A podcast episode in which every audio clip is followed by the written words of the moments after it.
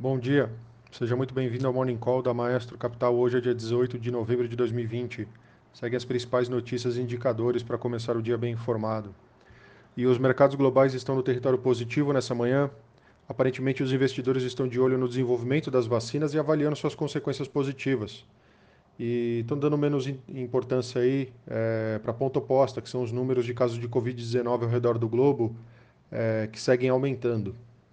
Com isso, os índices de mercado, agora pela manhã, Tóquio fechou o dia em queda de 1,10%, Hong Kong já na ponta oposta fechou o dia em alta de 0,49%.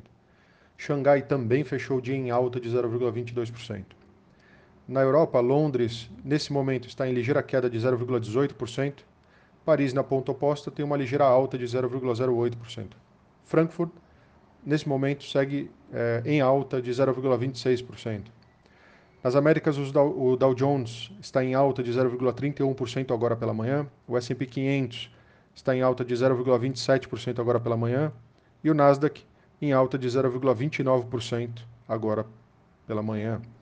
Na agenda hoje nós temos as licenças de construção é, referentes a outubro lá nos Estados Unidos às 10h30 da manhã, além dos estoques de petróleo bruto ao meio-dia e meia. É, no Brasil, nós temos a segunda prévia do IGPM, às 8 horas da manhã.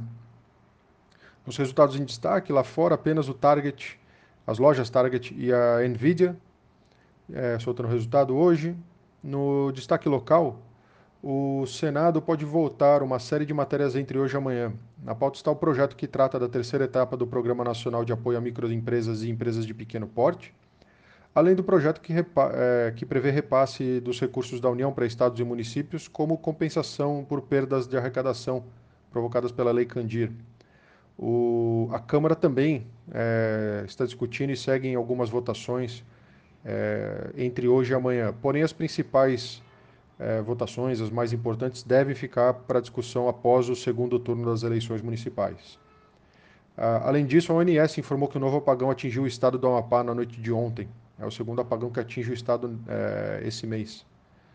No destaque internacional, a Berkshire Hathaway, que é a empresa do Warren Buffett, investiu e vem investindo em empresas que estão desenvolvendo as vacinas contra o Covid-19. Recentemente aportou por volta de 3,8 bilhões na Merck, na Bristol Myers, Squibb, AbbVie e na Pfizer. Uh, falando das empresas aqui no Brasil, é, a Vale terminou sem acordo pela segunda vez a audiência de conciliação entre a Vale e o governo é, e órgãos do Estado de Minas Gerais sobre o acidente de Brumadinho. O pedido de reparação é de 54,6 bilhões de reais. Uma nova audiência foi marcada para o dia 9 de dezembro. A Lynx confirmou ontem a aprovação pelos acionistas da proposta de fusão feita pela Stone.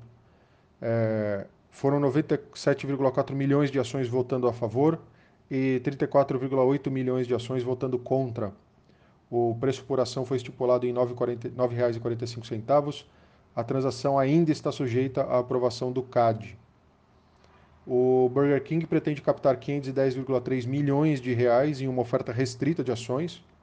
O preço por ação foi aprovado em R$ 10,80, com emissão de 47,25 milhões de ações. A oferta restrita será realizada no Brasil, em mercado de balcão não organizado. E, por último, é, uma das é, maiores empresas de saúde do país, a Reddor, anunciou nesta terça-feira, dia 17, sua oferta inicial de ações, o que pode ser a segunda maior abertura de capital do mercado brasileiro. A Reddor esperava levantar 8 bilhões de reais, livre de custos e a partir do preço centro da oferta, de R$ 56,63 por ação. O objetivo dessa captação consiste em colocar mais hospitais e clínicas oncológicas em sua rede, também pretende buscar ativos no segmento de corretoras de saúde. E só para completar, o braço regional da Azul anunciou hoje novo, nove novos destinos para a temporada de verão.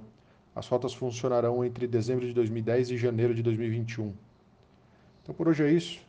Bom dia, um abraço e bons negócios.